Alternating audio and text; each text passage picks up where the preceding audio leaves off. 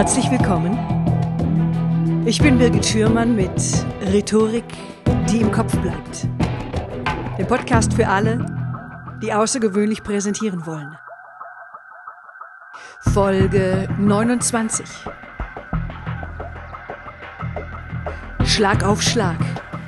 Zur Rhetorik des Mohammed Ali.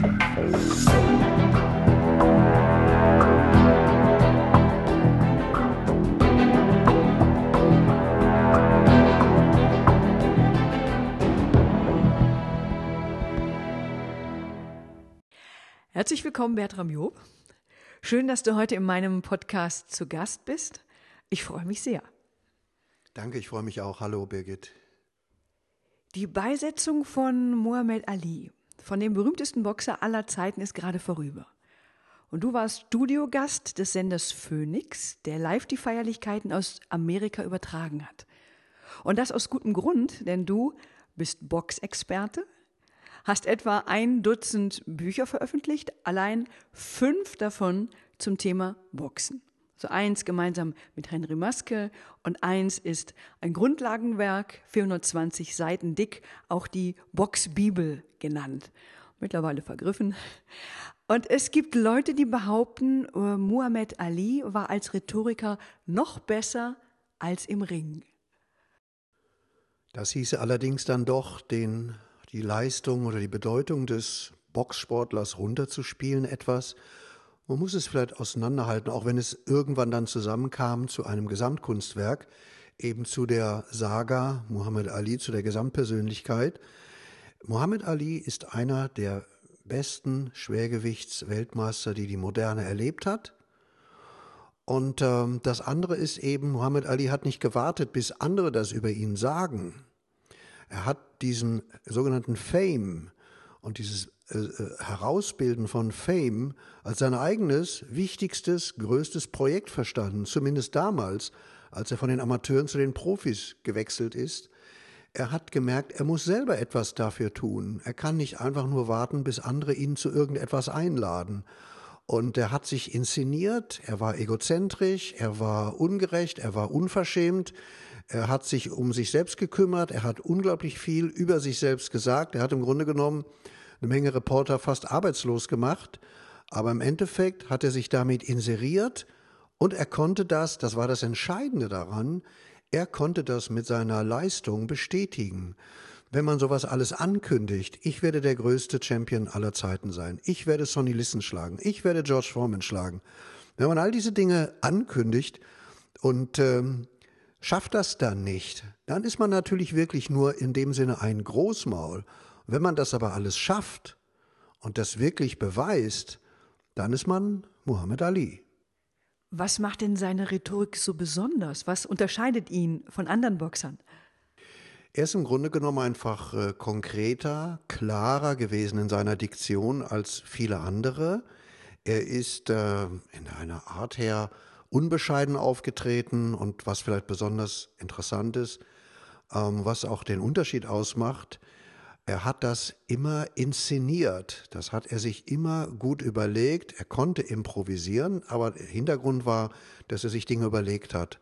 Er hat auch einfach mit einer unglaublichen Geschwindigkeit äh, gesprochen, ähnlich wie er im Ring für einen Schwergewichtler unheimlich schnell gewesen ist. Also das gibt es ganz, ganz selten, dass jemand sich so komplett und so schnell gut bewegt mit einem Gewicht von in seiner Kampfzeit vielleicht 95 bis 100, 102 Kilogramm. Und äh, das hat einfach alles zueinander gepasst. Das hat sich dann addiert zu einem Gesamtkunstwerk und das hat seine Wirkung ausgemacht. Es hat mal einen anderen Boxer gegeben, der hat, einen Gegner von ihm, der hat über Ali gesagt, äh, er war sicherlich the fastest moving heavyweight the best moving heavyweight of all time. Das würde ich so in der Art auch stehen lassen. Das kann man eigentlich auch nicht mehr angreifen. Einerseits war er ein Großmaul und andererseits soll seine Rhetorik sehr poetisch gewesen sein. Wie geht das denn zusammen? Ja, man kann, äh, Boxer müssen ja immer, möchten immer ausdrücken, dass sie siegesgewiss sind. Äh, das ist sehr spezifisch. Wenn man sich länger mit Boxen beschäftigt, versteht man irgendwann, dass diese ähm, Menschen da im Ring eigentlich auch ein gesundes Verhältnis zu Präpotenz, zu präpotenten Gesten entwickeln müssen. Wenn ich weiß, dass ich in so und so vielen Wochen, Tagen, Minuten einen Termin habe mit jemandem, der hat annähernd genauso gut trainiert wie ich, vielleicht sogar besser, äh, ähnlich trainiert und im Endeffekt weiß ich es ja gar nicht genau, der ist jedenfalls auch sehr fähig, habe ich ja doch eine Grundangst. Ich habe irgendwo trotz allem Selbstzweifel. Das hat jeder Sportler und das haben auch Boxer. Ich muss es als Boxer aber vielleicht im Besonderen mehr als andere Sportler zurückdrängen, weil ich sonst nicht erfolgreich sein kann. Ich werde physisch bestraft, ich werde physisch erniedrigt, ich werde im wahrsten Sinne des Wortes bis auf die Knochen blamiert, wenn das nicht klappt, was ich davor habe. Also lege ich mir ein Ego zu, ähm, das mir und anderen vorspielt, ich bin sowieso der Beste, der Tollste. Das brauchen eigentlich alle Boxer und Ali hat das vielleicht nur auf die Spitze äh, äh, gebracht, indem er schon als Cassius Clay unter seinem sogenannten Sklavennamen gesagt hat, I am the greatest. Denn eigentlich braucht das jeder Boxer für sich. Die Poesie hat einfach damit zu tun, dass er witzig war, dass er nicht so platt argumentiert hat wie andere Boxer. Man kann das ja heute leider viel zu oft erleben, dass andere Boxer sowas in der Art versuchen auch versuchen, so wie Ali zu wirken. Und äh, das ist für alle peinlich, fast schon schmerzhaft. Das geht in den Bereich Fremdschämen oft. Ähm, ja, vielleicht einfach Beispiele nennen. Muhammad Ali ähm, hat zum Beispiel vor dem Kampf gegen Ernie Terrell gesagt, ähm, After I feed Ernie Terrell, he will look nothing, nothing but hell. Da spürt man, das ist Rhythmus, das ist Reim, das ist nicht irgendwas, das hat einfach ein gewisses Niveau das hat Witz und das ist auch irgendwo Entertainment. Da kommt eigentlich alles zusammen, was man dann auch in dem Medienzeitalter, in das Muhammad Ali reingekommen ist, braucht. Das sollte man vielleicht nicht vergessen. Es gab ja auf einmal alles auf einmal. Es gab nicht nur Zeitung, es gab nicht nur Radio, so wie zu Zeiten von Joe Louis, sondern es gab auf einmal auch dann eben Fernsehen, es gab Live-Übertragungen im Fernsehen und und und. Und dann ist da jemand, der optisch eine Menge hermacht, eben Muhammad Ali, der akustisch einiges hermacht und der das alles zusammenbringt. Und äh, ja, es gab andere Beispiele, andere Sätze, die er gesagt hat. Es waren fast immer Reime. Ähm, zum Beispiel vor dem ersten Kampf gegen Joe Frazier hat er gesagt, uh, Joe Frazier will come out smoking, but I will be packing and poking. Also frei übersetzt, Fraser wird da rauskommen und ordentlich Dampf machen, aber ich werde ihm immer wieder überraschend äh, Hiebe und Stiche versetzen und äh, ihn leerlaufen lassen. Man spürt schon, wenn man sowas hört, dass das Rhythmus hat, dass das Klang hat und für mich nach wie vor am wichtigsten, das hat einfach Witz, das ist innovativ, das hat man vorher nicht erlebt und das wirkt sehr individuell und sehr frech. Wann hat er das denn vorbereitet? Es waren ja meist gereimte Verse. Wann hat er denn die Zeit gefunden, solche gereimten, rhythmischen Verse zu schmieden? Wie muss ich mir das denn vorstellen? Es gibt ja in jedem Trainingscamp, in jedem Anlauf zu einem Kampf, zu Boxkämpfen auch immer dann doch noch freie Zeit. Es gibt Zeiten, Tage, da wird das Training unterbrochen. Man trainiert ja nicht ununterbrochen und dann kommen Reporter rein für Medientage. Damals hieß es noch nicht Medientage. Die kamen einfach und äh, da hat Ali einfach vielleicht auch in dem Bereich härter gearbeitet. Also zu dieser harten Arbeit gehört eben auch, sich Dinge selbst einfallen zu lassen, sich eben so zu inszenieren und das zu lancieren und dafür zu sorgen, dass die Reporter so gefüttert werden, dass sie diese Dinge verbreiten. Was ist zum Beispiel, sie haben es aufgegriffen, sie fanden es selber witzig, und äh, so hat Muhammad Ali dafür gesorgt, dass die Saga Muhammad Ali in Gang kommt und dass er nicht übersehen oder überhört wird.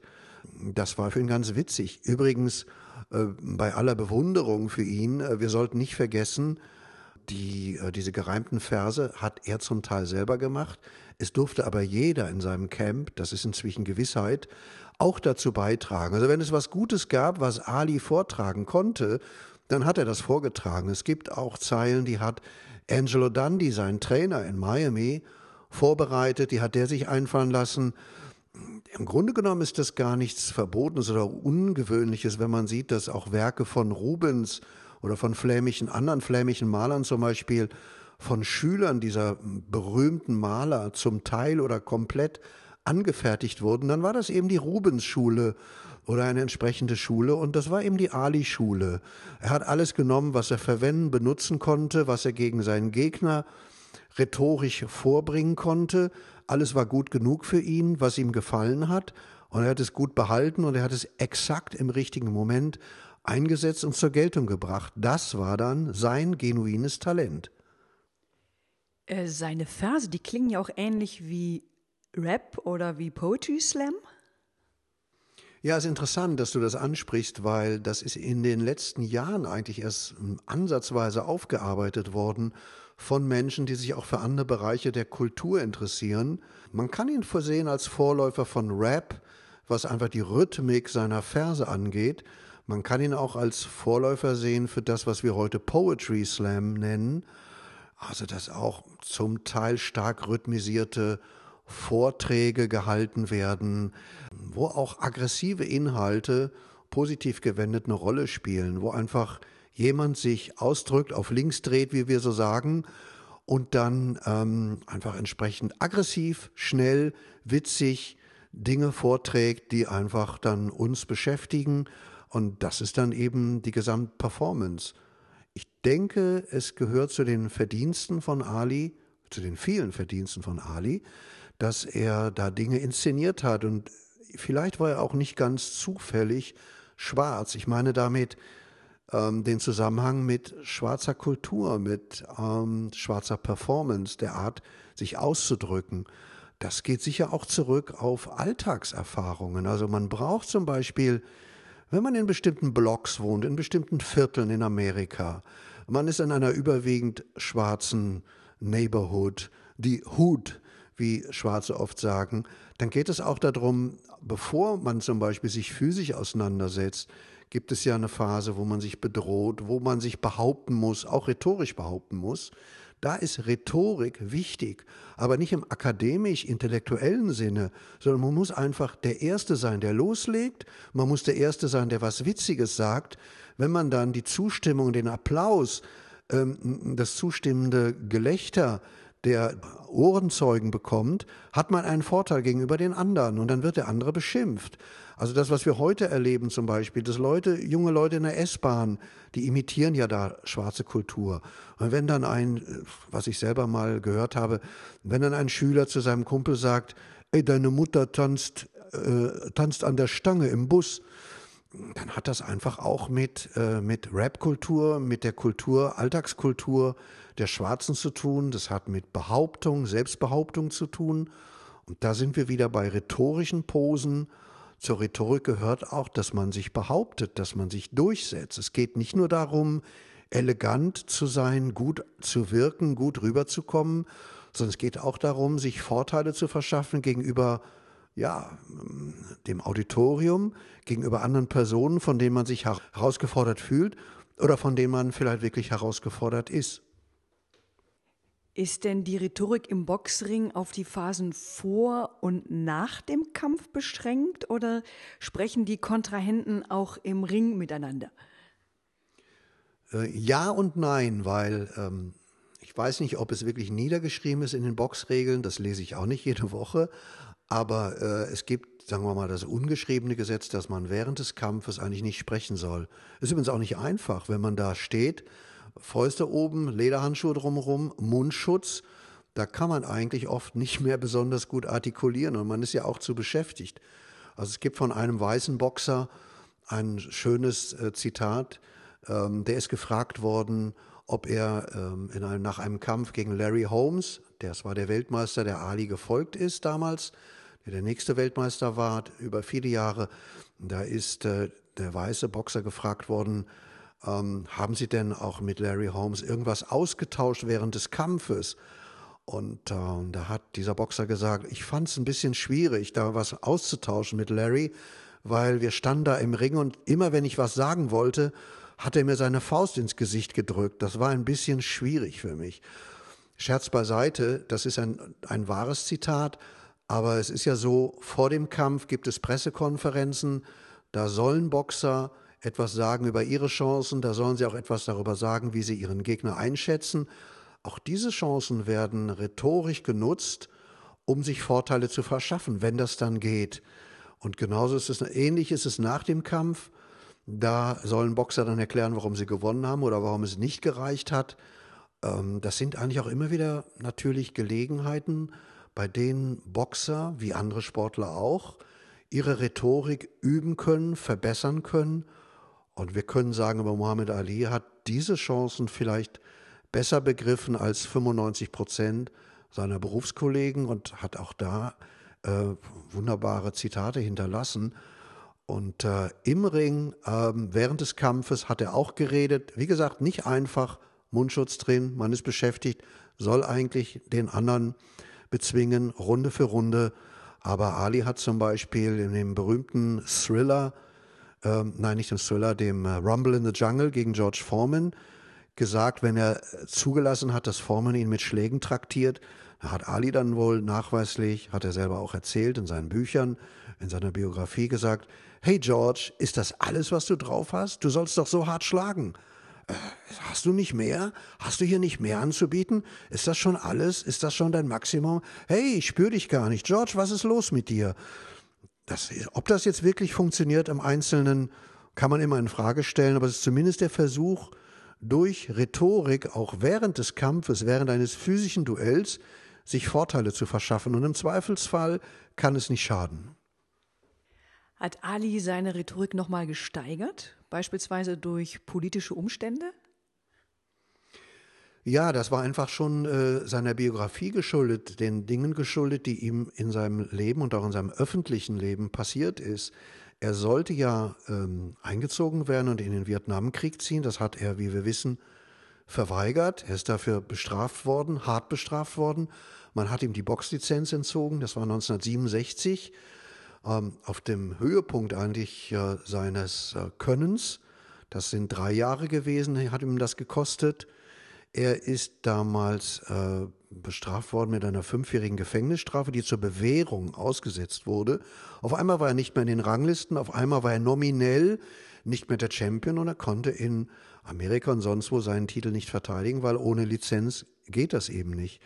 Äh, in dieser Zeit ist er natürlich häufig aufgefordert worden zu erklären, warum willst du nicht nach Vietnam? Warum willst du denn dein Land nicht verteidigen? Dein Land, das du ja 1960 bei den Olympischen Spielen in Rom als 18-Jähriger so hervorragend vertreten hast, als du Gold gewonnen hast. In der Zeit hat Ali einfach auch viele Gelegenheiten wieder gehabt zu erklären, was er meint, wer er ist, wie er dazu kommt. Diese Sätze, an die wir uns bis heute erinnern, I ain't got no quarrel with them Viet Cong und ähnliche Sätze, das ist bis heute, gehört das eigentlich zum Zitatenschatz. Das sind ja auch kleine rhetorische Schätze, die er da hervorgebracht hat. Aber so lustig und witzig war das nicht immer, weil er musste ja auch erklären, warum er die Person ist, die er da geworden ist und warum er diese Entscheidung getroffen hat.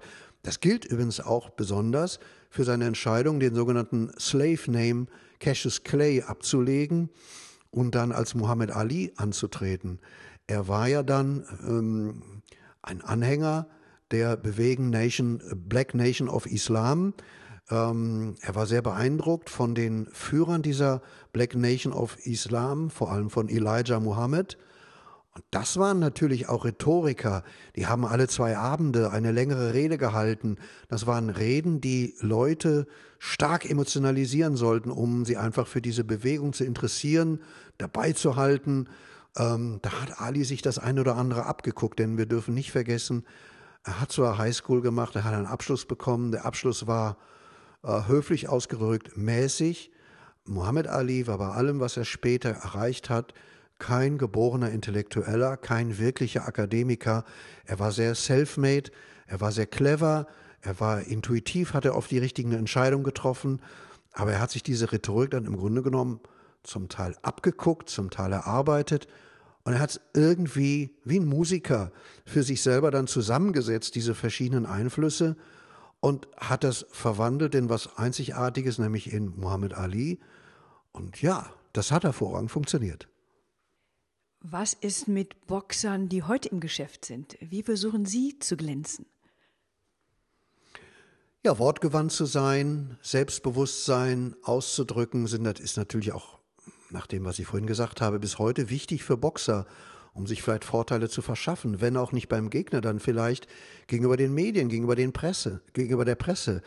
Ähm, es ist ja ein offenes Geheimnis, dass Leute wie wir, Journalisten, Reporter, Beobachter, Insider, neigen dazu, die Seite des Boxers einzunehmen, der eloquenter ist, der ihnen mehr Futter gibt für ihre Artikel, für ihre Radiobeiträge, für Fernsehbeiträge, der einfach, wie man so sagt, mehr hergibt. Das war ja auch der Vorteil, den Muhammad Ali hatte zum Beispiel in diesen drei Kämpfen mit Joe Frazier. Joe Frazier konnte das rhetorisch nicht leisten, was Muhammad Ali da geleistet hat und hatte Nachteile. Übrigens war es auch nicht immer nett, was Muhammad Ali da so von sich gab. Also wenn er etwa sagte, Joe Fraser ist der Uncle Tom Nigger, der ja von Weißen finanziert und unter, unterstützt wird. Und äh, das ist nicht der Schwarze, den wir eigentlich sehen wollen. Das ist der äh, Schwarze, der sich wie ein Sklave verhält und dankbar ist und den Weißen hinterher trottet, damit sie mal ein paar Kekse fallen lassen.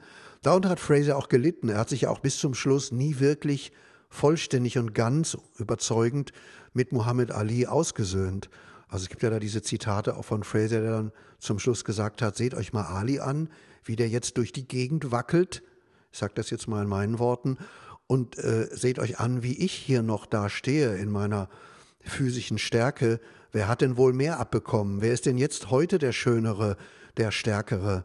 Also diese rhetorischen Attacken haben ja auch was ausgelöst. Kommen wir zurück auf die Boxer heute. Ich denke, dass die Versuche immer wieder da sind, ähnlich wie Muhammad Ali zu glänzen, nur es gilt ja wie für andere Disziplinen auch, man muss es können. Auch Rhetorik ist etwas, was man dann irgendwann können muss, um wirklich zu überzeugen. Und ja, das geht oft schief bei den Boxern heute. Im Zweifelsfall ist es nicht rhythmisch, ist es nicht so, dass es sich wunderbar reimt und es unterhält nicht wirklich gut. Und dann heißt es immer, der, der andere Boxer kann nichts, den werde ich in der zweiten Runde vernichten, der wird seine Karriere abbrechen müssen, der findet sich im Krankenhaus wieder. Das ist eigentlich der Bullshit, den wir früher gehört haben, wenn wir Auseinandersetzungen hatten, vielleicht im Teenager-Zeitalter, auf dem Gymnasium, in der Schule irgendwo, dass man sagte, du kannst nachher deine Knochen sortieren. Das ist ja alles nicht besonders witzig und das ist alles schon hundertmal da gewesen.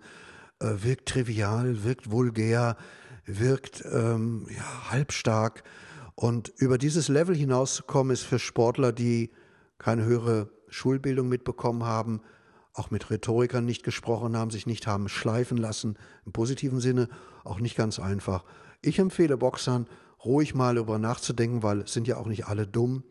Alle dieser Boxer, ähm, zum Beispiel Luan Krasnitschi, jemand, der in Deutschland geboxt hat in den letzten 10, 15 Jahren, Felix Sturm, eigentlich auch nicht wirklich dumm. Aber sie haben den Bereich nie wirklich bearbeitet. Sie haben nicht kapiert, dass man auch in dem Bereich sich weiterentwickeln kann. Es gilt ja für jeden von uns. Wir können uns alle rhetorisch weiterentwickeln und Ziele besser erreichen, einfacher erreichen, wenn wir uns auch in dem Bereich anstrengen. Das wird dann immer als entbehrlich angesehen. Also man kümmert sich darum, dass die Reflexe gut sind, man kümmert sich um Athletik, kümmert sich vielleicht auch noch um einen Ernährungsberater aber dann hört es auch schon eigentlich bei den meisten wieder auf. Und ganz wenige versuchen wirklich so annähernd dahin zu kommen, wo, wo Muhammad Ali gewesen ist. Und wenn sie es dann doch versuchen, ist es ja eben nur eine Behauptung und sie sind nicht wirklich da. Schade eigentlich. Gibt es andere Lautsprecher in anderen Sportarten? Gibt es zum Beispiel einen Ali des Basketballs, des Fußballs? Es hat Leute gegeben, die auch witzig sind in allen möglichen Sportarten. Es gab Golfer, die witzige Statements geben konnten. Nick Faldo ist einer. Es gab Schwimmer, die immer smart gewesen sind, wie zum Beispiel Mark Spitz, der, glaube ich, in München sieben Goldmedaillen gewonnen hat. Das ist übrigens ja auch nichts, was jetzt, sagen wir mal, nur Männern zusteht oder was nur Männer leisten könnten. Es gab auch, es gab und gibt auch Sportlerinnen, die witzige Kommentare geben, Frauen. Die Annie Friesinger zum Beispiel, die als Schnellläuferin, die jetzt nicht mehr aktiv ist, die konnte sehr witzige, bissige, zum Teil bissige Sachen auch von sich geben, andere auch. Also da gibt es schon äh, eine ganze Reihe. Vielleicht nie so brillant wie Muhammad Ali, nie so gereimt, aber man soll es ja nicht aufgeben und man kann es eigentlich auch immer wieder versuchen. Ja, jetzt komme ich zu meiner letzten Frage. Hat Ali dich inspiriert? Haben Boxer dich inspiriert in ihrer Rhetorik oder in ihrer Art und Weise des Auftretens? Und was gefällt dir daran? Gute Frage, ähm, denn es hat mich tatsächlich beeinflusst. Ich habe das bei Ali natürlich nur von der Ferne aus gesehen. Seine Karriere war ja, als ich anfing über Boxen zu schreiben und mich da tiefer in die Sache einzugraben, schon weitgehend und dann irgendwann ganz vorbei. Mich hat das beschäftigt, wie man Formen finden kann, Selbstbewusstsein in Worte zu gießen. Und es hat mich auch ermutigt, vielleicht nicht zu bescheiden aufzutreten. Es gibt ja so in der deutschen Kultur immer die Erwartung, die an alle Menschen, die was leisten, herangetragen werden. Sei demütig, erzähle nicht von dir selber. Boxer sagen uns eigentlich, doch, wenn wir was leisten und wenn wir von uns überzeugt sind, können wir für uns selber einstehen. Wir können uns artikulieren, wir können unsere Sache vorbringen, wir dürfen über uns selber reden. Das ist nicht grundsätzlich unanständig. Ähm, es kommt eben immer auf die Art und Weise an, wie man das tut. Es kommt auch darauf an, wie man sich gegenüber anderen, über die man sich äußert, verhält. Und das kann man alles schulen und man kann ruhig ein bisschen giftig sein. Und ganz wichtig finde ich, um auf Ali dann doch nochmal zurückzukommen, dass er das ja auch sehr, sehr oft mit einer gehörigen Portion Selbstironie, Ironie gemacht hat. Also zu Rhetorik kann ja auch mal Ironie kommen. Wenn man Ali zum Beispiel gesehen hat, die Augen haben sehr oft geleuchtet, wenn er alle möglichen Anwürfe formuliert hat gegen Gegner. Wenn die ihn mal richtig angeguckt hätten, ich glaube, sie hätten auch gemerkt dann, dass ihm, Ali, klar war, wir sind hier in einem Spiel. Wir haben ja einen Boxkampf zu verkaufen. In vier Wochen soll hier in Houston, in Cleveland, in Kinshasa oder sonst wo, in London vielleicht, eine Halle voll werden. Da muss getrommelt werden. Da muss eben auch Rhetorik benutzt werden, um Menschen auf ein Ereignis aufmerksam zu machen. Und das war selten ganz, ganz ernst gemeint. Da fehlte zum Beispiel Joe Fraser und anderen, äh, ja, einerseits der Humor, andererseits vielleicht aber auch die Aufmerksamkeit, zu spüren, hier ist jemand, der mich eigentlich grundsätzlich respektiert, der mich grundsätzlich vielleicht sogar mag. Und Muhammad Ali mochte eigentlich Menschen. Muhammad Ali mochte Menschen. Punkt. Und diese Gegner haben oft nicht verstanden, dass das eine Inszenierung ist, dass das zu einem Ritual gehört. Und dieses Ritual bedingt einfach, dass man sich despektierlich äußert. Das ist aber nicht in Stein gemeißelt. Das muss nicht für die nächsten 150 Jahre so bleiben und so gelten. Und äh, so ist eigentlich Ali durch die Zeiten gekommen, im Sinne von, was interessiert mich, was ich gestern gesagt habe, in vier Wochen brauche ich ein anderes Statement. Ich brauche einen, einen, einen anderen rhetorischen äh, Ausritt. Ich brauche einen anderen Witz, ich brauche einen anderen, einen neuen Reim und dann wird etwas Neues gelten. Und äh, man sollte das dann also nicht zu schwer nehmen. Kurz zusammengefasst, ich möchte eigentlich nur sagen, man sollte ruhig von sich selber reden, wenn man dazu steht, wenn man was zu sagen hat. Man sollte versuchen, nicht langweilig zu sein. Man kann ruhig witzig sein. Es ist nicht schlimm, wenn andere einen klug und witzig finden. Und wenn man ein bisschen mal über das hinausgeht, was andere einem als Grenze setzen möchten, ist es völlig in Ordnung. Man soll sich da einfach selber vertrauen. Ja, vielen, vielen Dank, Bertram, für diese ausführlichen Antworten, für, diese, für diesen tollen Input. Vielen, vielen Dank. Ja, dann tschüss von meiner Seite. Ja, tschüss, wer immer das hört, es sind ganz, ganz viele, freut mich auch. Tschüss und danke Birgit, hat mir auch Freude gemacht. Liebe Hörer, das war's. Wenn Sie zu diesem Thema mehr wissen wollen, wenn Sie weitere Informationen möchten, dazugehörige Links oder sich vielleicht eine gekürzte Version in Ruhe noch einmal durchlesen möchten, Sie können sich gerne unter www.birgit-schürmann.com slash podcast Schürmann mit OE für meinen Hörerservice eintragen. Wenn Ihnen dieser Podcast gefallen hat und er für Sie hilfreich war, dann freue ich mich, wenn Sie mich und meinen Podcast bei iTunes mit einem 5-Sterne-Feedback unterstützen. Vielen Dank. Ja, bis zum nächsten Mal. Ich freue mich auf Sie. Ihre Birgit Schürmann.